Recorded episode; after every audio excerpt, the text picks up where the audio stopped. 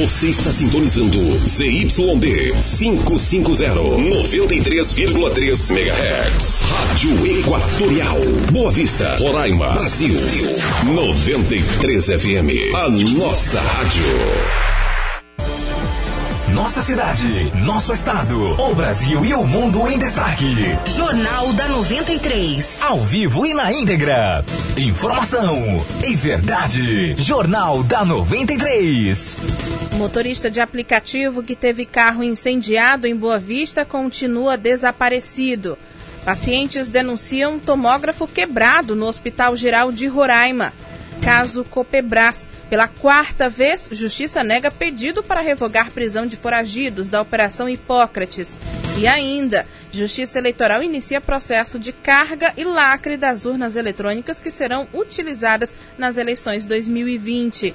Estes e outros destaques você confere agora no Jornal da 93. Para ficar bem informado, Jornal da 93. Jornal da 93. Agora em Boa Vista, meio-dia e 51 minutos. Boa tarde para você. Eu sou Miriam Faustino e nós estamos ao vivo do estúdio da Rádio 93 FM. O motorista de aplicativo Dean Daniel da Silva, que teve o carro incendiado na noite desta segunda-feira, continua desaparecido. Ele foi visto pela última vez ao sair de casa no bairro Pérola.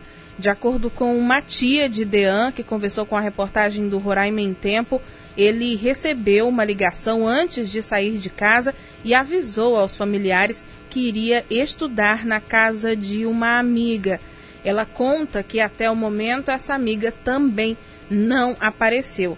O carro utilizado pelo motorista foi encontrado incendiado no bairro Operário por volta das duas horas da madrugada de hoje. A Polícia Militar verificou que o veículo não tinha restrição de furto ou roubo e que pertencia a uma empresa de aluguel de carros. A tia de Dean Daniel afirmou que ele costuma trabalhar no período da noite como motorista e também estava em campanha para um candidato a vereador. E ela disse ainda que a família entrou em contato com a empresa e foi informada que ele não chegou a ativar o aplicativo para aceitar corridas. Fotos de Dean já estão sendo divulgadas desde as primeiras horas da manhã de hoje nas redes sociais, então quem tiver qualquer informação sobre o paradeiro dele pode entrar em contato com a família nos números 99167 3728, 99167 3728 ou 99143 3021. Eu vou repetir: 99143 3021. Também pode acionar a Polícia Militar pelo 190. Lembrando que o nome do motorista de aplicativo, Dean Daniel da Silva, que teve o carro incendiado na noite desta segunda-feira e continua desaparecido. E vamos falar de saúde. Pacientes denunciam que aparelho de tomografia do Hospital Geral de Roraima continua quebrado. O exame, que deveria ser ofertado aí pelo governo do estado, custa cerca de 650 reais na rede particular. Rafael Lima. Os problemas com o tomógrafo do Hospital Geral de Roraima persistem há pelo menos cinco meses.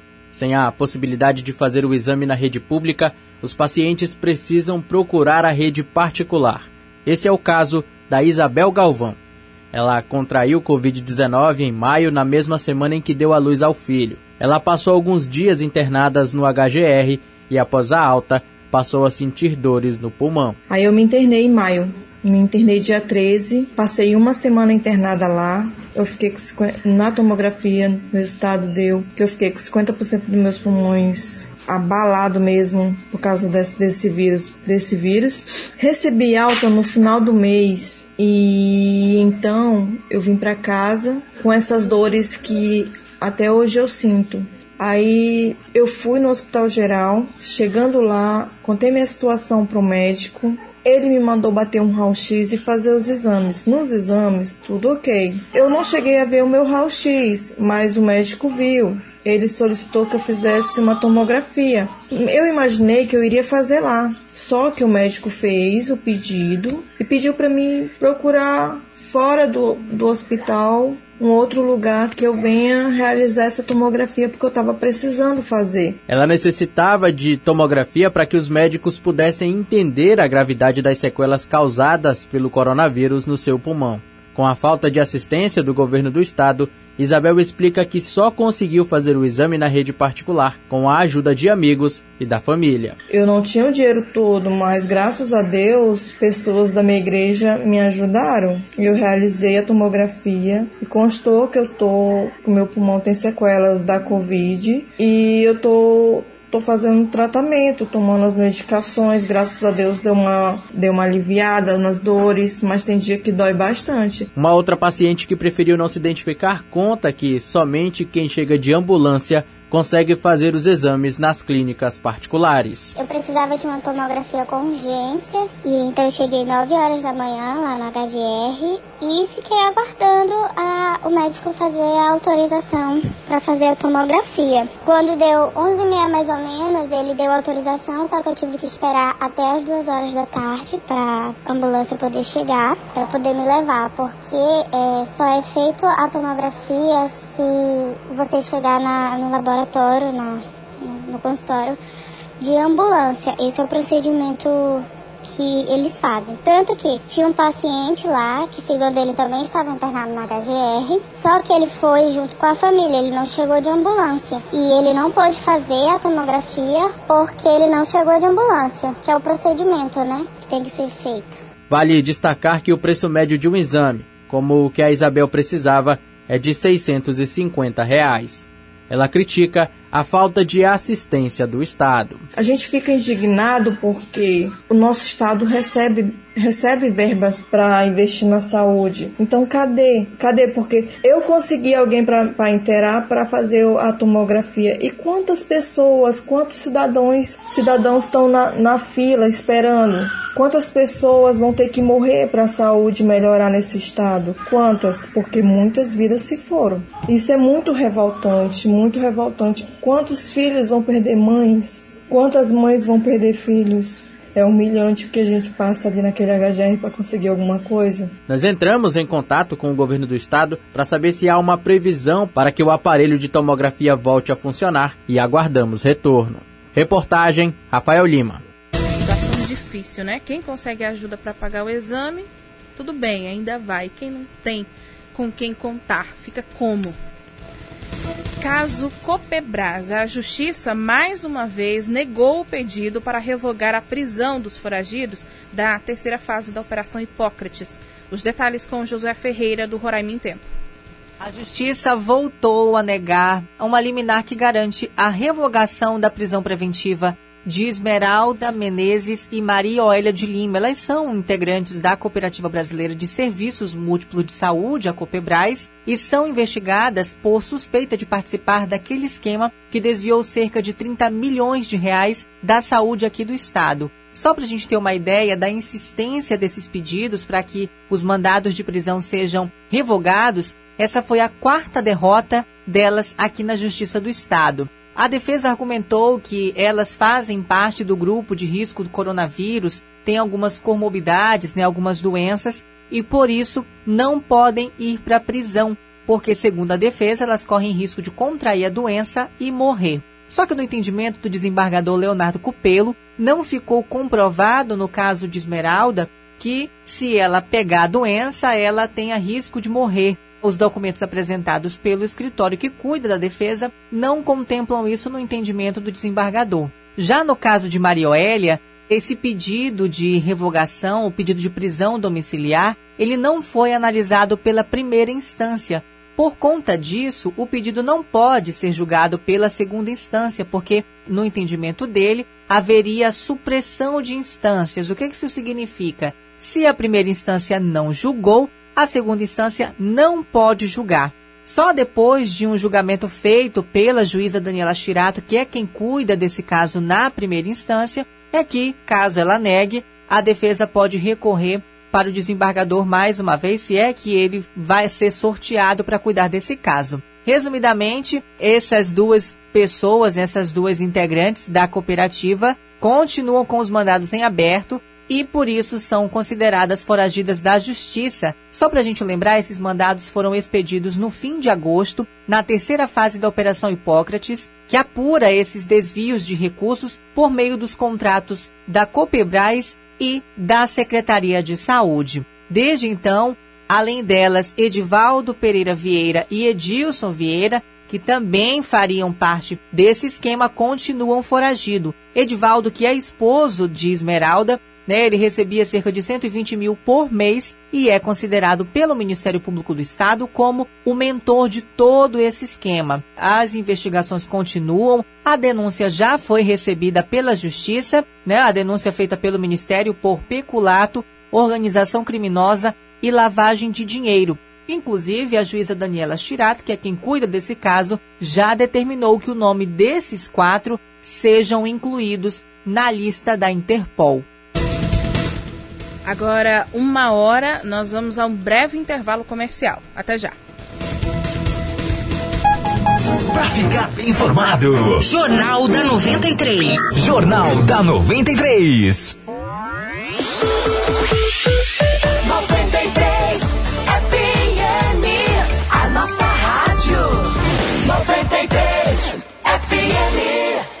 Boa Vista Pisos e Revestimentos é líder no mercado. São duas lojas com produtos de qualidade e exclusividade. Aqui tudo é pensado para você ter sempre o melhor na sua ampliação, reforma ou construção. Uma linha completa de iluminação para dar aquele toque de personalidade e exclusividade na sua casa. Temos porcelanatos, revestimentos, louças, metais e tudo que a sua obra precisa para ficar do jeito que você sempre sonhou. Boa Vista Pisos e Revestimentos, Santa Teresa e Caçari. Boa Vista já conta com a mais completa linha de lubrificantes do Brasil. Lubrificantes New Look. Proteja seus equipamentos industriais, moto, carro, lancha, caminhões e embarcações. Com a força e a segurança dos lubrificantes New Look. Lubrificantes New Look você encontra na Mix Distribuidora. Distribuidor exclusivo dos lubrificantes New Look. Telefones 991 16 3672, 991 12 28 25. Avenida Taíde Teve 3240 Buritis.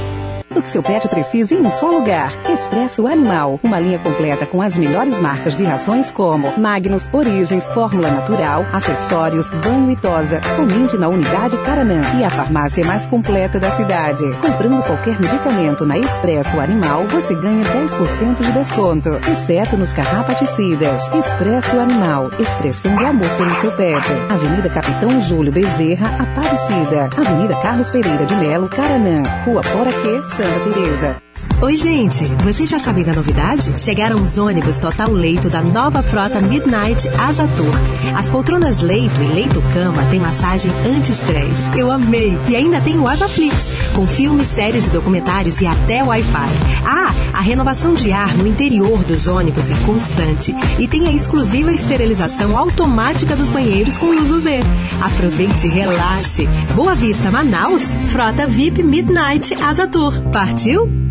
O restaurante Bambu Lago está de volta, seguindo os mais rígidos critérios de saúde, em um ambiente arborizado, com redes de balanços e com espaço kids. Mas a qualidade e a variedade de nossos pratos continuam impecáveis. Funcionando para o almoço de terça a domingo, com um delicioso peixe ao molho de camarão, rosbife e o filé. E além da feijoada aos sábados e domingos. Informações e reservas 991582771. Restaurante Bambu Lago está localizado dentro do Parque Anauá.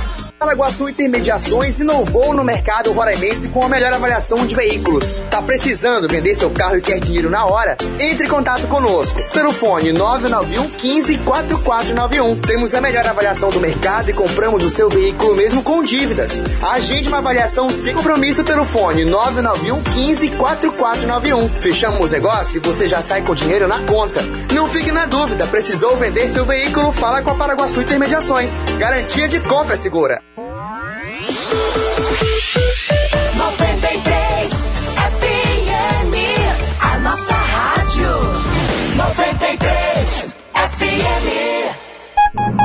Para ficar bem informado. Jornal da 93. Jornal da 93. Uma hora e quatro minutos. O Tribunal Regional Eleitoral começou o processo de carga e lacre das urnas eletrônicas que serão utilizadas nas eleições deste ano. O procedimento será feito em etapas. Rafael Lima. No primeiro momento, o Tribunal Regional Eleitoral de Roraima está fazendo a carga e o lacre das 1.346 urnas que vão atender todas as zonas eleitorais do interior. Já as zonas eleitorais da capital passarão por procedimento nos dias 5 e 6 de novembro, na quinta e sexta-feira.